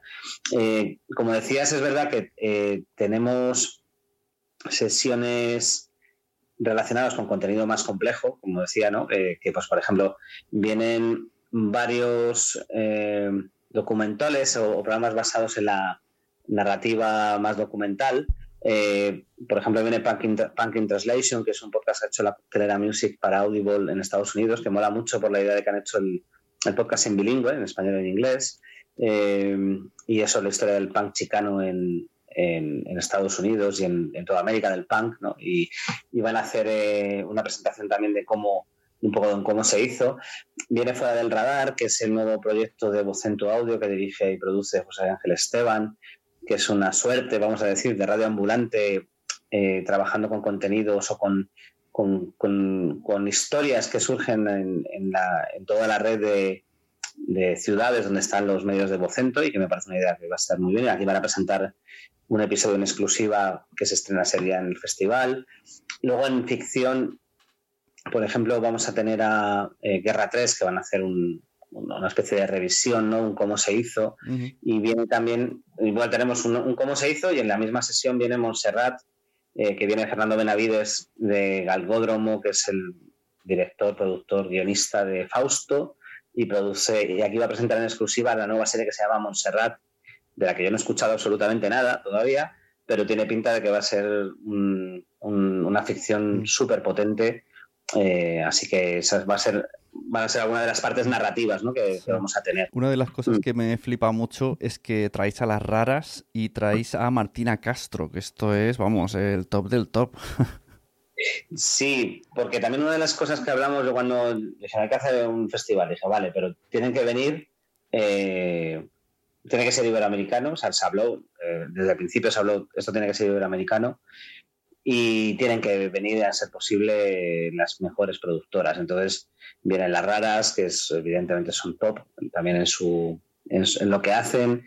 Eh, viene Martina desde Adonde Media a presentar Canción Explorer, que es la adaptación que creo que es una de las tendencias también más interesantes que está ocurriendo en el mundo del podcast en los últimos años, o sea, el último año más bien, no los últimos años, en los últimos meses diría, que es esa idea que pasa con Punk Translation, ya de producir en bilingüe, y también esa idea de adaptar, ¿no? De decir, oye, pues eh, Sound Explorer funciona muy bien, vamos a hacer Canción Explorer con artistas en español. Y esto lo hace Martina y viene a presentarlo. Y, luego otra productora, además de Galgódromo y Fernando Benavides, viene, viene Anfibia Podcast desde Argentina con, con Fugas, que también va a estrenar una nueva temporada también en esa línea entre ficción documental de, narrativa que, van a hacer en vivo el estreno de la nueva temporada. este, este, este sí podría decirse que es el primer evento eh, ibero que físicamente, porque se han hecho online, o sea, este, este, tipo de contenido online se han hecho, pero en persona nadie ha mezclado, nadie ha traído de un continente a otro así masivamente. Creo que no. Y también, además, eh, yo hablando con ellos me decían, eh, hemos hecho muchas cosas de contar esto, ¿no? Lo que estamos haciendo y también un poco, ¿no? De, hablar de podcast, ¿no? Y, cuando les dije, no, pero es que yo no quiero, vamos a tener al final unas mesas y creo que están bien, pero creo que lo fundamental era eso, venir a presentar creaciones. Para mí era como lo, la, clave del festival tenía que ser esa. Y es verdad que vengan aquí es un esfuerzo muy importante de la organización, eh, porque porque cuesta, y, pero creo que también se está tejiendo como una nueva, que es una, algo que está pasando estos últimos dos, tres años, ¿no? como una, una comunidad de oyentes, eh, que es, creo es una de las cosas más complejas y que creo que el podcast está logrando, ¿eh? que seamos capaces de escuchar, eh, escucharnos españoles de diferente acento y que los podcasts viajen. Y eso yo creo que es algo que está empezando a ocurrir de manera sistemática y es súper importante. O sea, la gente ya escucha las raras desde aquí y, lo gusta y le escucha Radio Ambulante, escucha fugas, allí se escucha de Nadie sabe nada. es decir, una capacidad de viajar del audio en español que yo creo que es súper importante para el futuro de esto, ¿no? De, este medio, porque yo creo que va a cambiar la lógica, está cambiando la lógica de una manera brutal. El, tipo de formato y de días de estación podcast me recuerda un poco al Festival de Sitges, ¿no? Sí, al Festival de Sitges de los podcasts.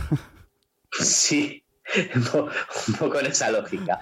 No sé si la gente montará, eh, sabes que yo no he estado nunca en Sitges, pero mis amigos de que van a Sitges vez de cuentan que el público monta mucho el pollo, ¿no? Se, se lía y entonces que la gente es como un encuentro entre y la gente además eh, se relaciona con. Que yo esto lo he visto en alguna vez, pues yo qué sé, alguna vez que he visto en vivo La vida moderna, que lo hacen en la sala Galileo y vas a verlo y como se monta un circo que es brutal, por lo que decíamos, ¿no? De relación con el, con, lo que está pasando muy fuerte. No sé si lo conseguiremos, vamos a intentarlo, porque además venimos de tiempos de estar como muy atrados, ¿no? Muy, mm. muy contenidos con esto del COVID y yo creo que aquí va a haber una especie de para una explosión. Muy bien, Nacho. Pues eh, suerte con el evento, aunque va a ir bien porque ya tenéis muchos sold out. Así que la semana que viene, quien quiera que se acerque a Madrid. Sí, eh, eh, toda la información está en estacionpodcast.com con todo lo que con todo lo que va a haber y, como os digo hay, muchísimas cosas yo creo que hay como bastante diversidad que es una de las cosas que hemos buscado que hubiera desde vieja old school no de gente que lleva mucho tiempo haciendo podcast gente que se incorpora gente más mainstream, gente más indie, productoras de allí, productoras de acá. ¿Online podemos verlo todo? Sí, sí, va a estar todo en la estación, en estacionpodcast.com, se va a poder seguir el live de casi todo. Que si queréis un día hablamos también de los derechos, ¿no? De estas cosas y como la gente a veces dice, no, a mí... Eso tiene otra no no sé si me apetece que me vean, ¿ves? Por ejemplo, antes veíamos, hay gente que dice, es que yo no quiero que se vea el, vídeo. Eh, entonces va a haber un live streaming de audiovisual pero hay gente que no quiere o que no dice, no, prefiero que, porque nosotros cuidamos mucho el producto final y como luego vamos a subir esto a nuestro canal, pues preferimos que no se vea en directo. Bueno, pues que será para los 200 personas que estén en la sala y bueno, ahí estarán. Sí, sí, de hecho yo para podcast tengo que mandar derechos de imagen cuando es un evento de podcast, pero como sale el streaming, pues tienes que enviarlo. Sí, sí, en eso estamos estos días, mira. bueno, pues eh, Nacho, gracias por, por haber venido. Continúo con, los demás. Mil gracias por todo, por la invitación y por, por, permitirme estar aquí. La verdad que ha sido un placer, un gustazo escucharos y sigo aquí escuchando un rato. Muy bien. Eh, María, cuéntanos lo que puedas de parrilla y, los días que son, o el día que es. Pues bueno, eh, no, es tan ambicioso como Estación Podcast, que os deseo que os vaya muy bien. Eh, eh, pero también tenemos al Extraordinario, es la segunda vez que viene. En este año en concreto vendrá Marabat. También tenemos a María Santoja, a las chicas de Patriarcado. Después a Iván Pachi, que hará como una especie de, taller para gente que haga las preguntas de quiero empezar y no sé por dónde. Eh, Lourdes Moreno, de la productora ejecutiva, es productora ejecutiva de Podium. Eh, también contaremos con Jordi Évole, que hará una especie de, de keynote, ah, hablando de, de, su podcast en tiempos del confinamiento. Aquí tendremos esta, eh, una mesa en la que estará Andrea Benítez de Prodigioso Volcán y Elisa Escobedo, que nos hablará del libro blanco del audio. Es una mesa que va a moderar Sune. Y después también tenemos a Ona Ormaechea, que es de directora digital de Prisa Radio, eh, Laura Torné de iVox, eh, Andoni Orrantía, que ha hecho justamente, acaba de publicar un libro sobre mm, que habla, cómo habla tu marca en podcast. Em, a ver, más. Tenemos también, ah, hay algunas cosas que todavía tenemos que cerrar y bueno, la, la, idea, si no cambia mucho, cerraríamos con una intervención de Melvin Rivera, que me imagino que ya sabéis, ¿no? que es el creador de Notipoet, que bueno, es fantástico para saber y ponerte en un momento al día de todo lo que está ocurriendo en el, en el mundo podcast. O sea que es, es distinto, eh, no es tanto, es más de reflexión, no tanto de mostrar eh, creaciones. Pues está bastante completito, sí, sí. Os esperamos, ¿eh? 1 de junio, ¿eh? Es el 1 de junio. Eh, no sé exactamente si se va a ofrecer en streaming, pero sí que es cierto que el, el mercado del audiovisual tiene un canal de YouTube y la, la mayor parte de las sesiones se, se, cuelgan ahí en ese canal de YouTube, ¿no? Y bueno, yo para cerrar quisiera, quisiera decir que lo que ha dicho Nacho de los de los derechos me parece que también es muy interesante porque creo que, que, es un mundo a abordar. Sí, sí, eso, eso tiene otra sala entera, de verdad. Exactamente. Yo creo que más de una. ¿eh? Además, eh, recientemente Spotify está tumbando podcasts con un algoritmo, está detectando quién tiene música y los está eliminando. Ojo, que nos pase. Exactamente, exactamente. bueno, muchas gracias por estar aquí y encantada de haber compartido con vosotros este rato. Me quedo un ratito más para escuchar a los demás. Eso, y nos vemos el 1 de junio. Eh, gracias. Iván, Alexis, cuéntanos, eh, aunque no tenías cosas cerradas, pero no sé si tienes nombres que puedas decir. Bueno, pues. Y fechas, fechas no hemos dicho aún. Fechas sí, fechas son 14, 15 y 16 de octubre. Eso está cerradísimo, o sea, ahí sí que salvo de Bacle no, no va a cambiar. Eh, el sitio ahí, tenemos un sitio reservado, pero estamos pendientes de que el Ayuntamiento de Madrid pues, nos ha dicho que en vez de una va a ceder otro bastante más chulo. Entonces, bueno, pues estamos a ver si no lo cede de verdad o no, ¿vale? Porque encima están las cosas del Ayuntamiento de Madrid un poco revueltas y estamos a la espera, ¿no? Que es un poco lo que nos está paralizando, en cierta forma, para, para poder dar todo, todo el, toda la agenda a conocerla y, y demás, ¿no? Y nombres, bueno, pues tenemos cerrado pues cosas con, con Evox, por supuesto, con, con Podimo, eh, con VoiceUp, ¿vale? Ahí van a estar dándonos una charlita. Eh, tenemos una charla bastante interesante cerrada también con Agnes Barredo. Eh, tenemos un taller muy chulo de, de puesta en marcha de podcast eh, con, con, Martín de, de Microstrated. También temas de doblaje, de dobladores uh -huh. eh, que se dedican al podcasting, un poco como ser doblador te puede ayudar a, a, a hablar mejor en un podcast. Eh, son algunas pinceladitas, pinceladitas que tenemos ahí. Tenemos también una mesa redonda acerca de cómo ayuda el podcasting a aprender, a desarrollar aplicaciones, ¿vale? Eh, informática me refiero. Y bueno, alguna cosilla más, pero bueno, poco a poco, poco a poco, a ver si lo, lo vamos cerrando todo, que, que, hay ganas de anunciar todo y que, y que la gente pues ya pueda que su entrada y, y demás, ¿no? Eso de decir que, si no estoy equivocado, todos los eventos que estamos diciendo son gratuitos. Eh, a ver, la, es, va incluido la entrada. La entrada no va a ser gratuita. Vale. ¿Vale? No tampoco va a ser de algo disparatado. O sea, la idea que sea es que con la entrada pagues prácticamente el welcome pack. O sea, tampoco va a ser una cosa especialmente cara, ni mucho menos. En la línea de los, años, de los últimos años. ¿vale? Mm. De hecho, bueno, la idea es que sean 20 euros, no, no supere ese importe para la entrada general.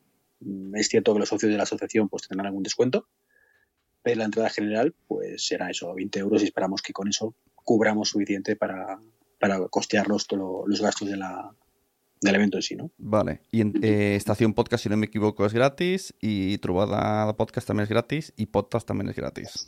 ¿Sí? Exactamente. Vale. ¿Qué, ¿Qué, mal suena, qué mal suena que hayamos lo único de pago. Bueno, son cosas, decisiones. Es que al final habría que hacer otro de cómo se organiza un, un evento, porque también tiene su miga. No es lo mismo tener mmm, partners, ¿no? Y gente detrás que apoye que empezar desde una sección de podcast que tienes que ir ahí como peleando. Y, y o yo mismo que estoy yo solo, ¿sabes? Pasa que al final conozco gente y me, me, va apoyando a las marcas. ¿Cómo pero... hacer un evento y no morir en el intento, no? Exacto, sí, sí. Bueno, yo quiero decir un poco los nombres que tengo para podcast 17 de junio en el espacio Fundación Telefónica de Madrid. También serán gratis. Cuando salgan las entradas, que lo saquen ellos, pues ya, ya os enteraréis. Viene Cristina Mitre, Nuria Pérez, Marabat también, que veo que la tenemos todos Este año es el año de Marabat. Eh, Isabel Cádenas Cañón, eh, Hanna Fernández, Mónica de la Fuente, Pablo Juan Arena, Molo Cebrián, Alex Fidalgo, Ana González de la Fuente, que es organizadora de eventos de Fundación Telefónica, Elena Merino, haremos una conexión telefónica con Almudena Ariza, o sea, telefónica por, por Zoom, en vídeo, vídeo podcast. Tenemos la gente del Cañonazo y voy a hacer también un debate de podcasting independiente con José Viruete y los tres cuñados. Y, alguna otra sorpresa por ahí que nos tiene Podimo preparada. Pero vamos, eh, tengo, tengo un montón de Pokémon que me gusta mucho. El otro día una vez me decían si iba a haber premios Podtals y dije, no, a mí no me gustan los premios. Para mí los premios ya, es los que vienen ya son gente que le daría un premio.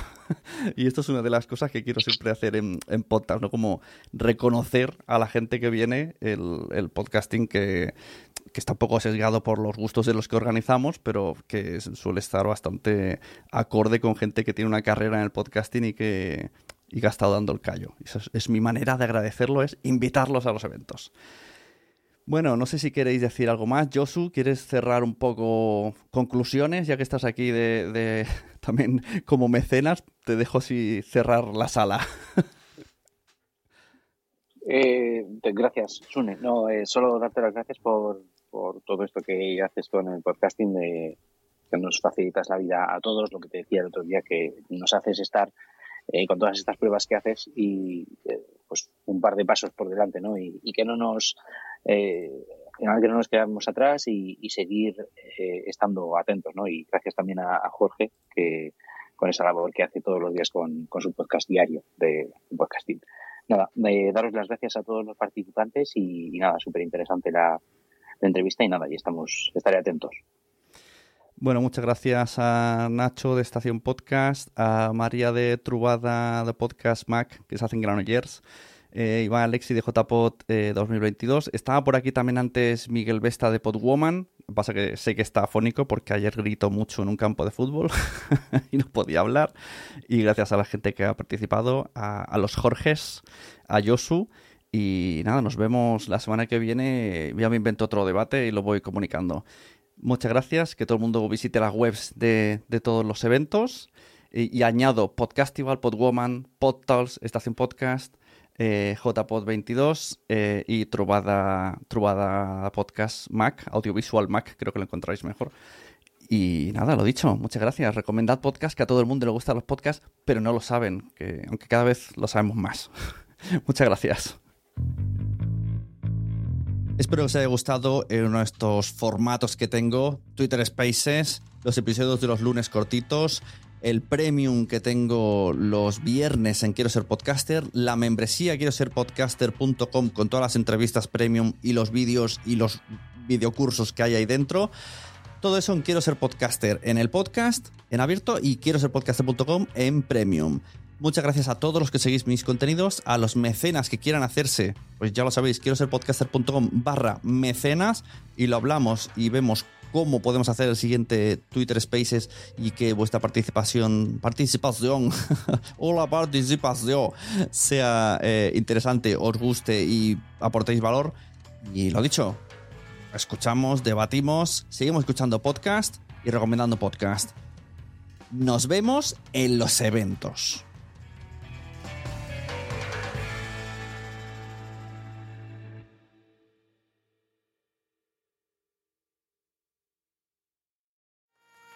¿Te ha gustado este episodio? Pues vuelve al siguiente a por más. Y si te has quedado con muchas ganas, entra en nuestro premium. Quiero ser podcaster.com barra premium. Ahí tienes un montón de episodios más, además sin cortes y muchísimas cosas más extras.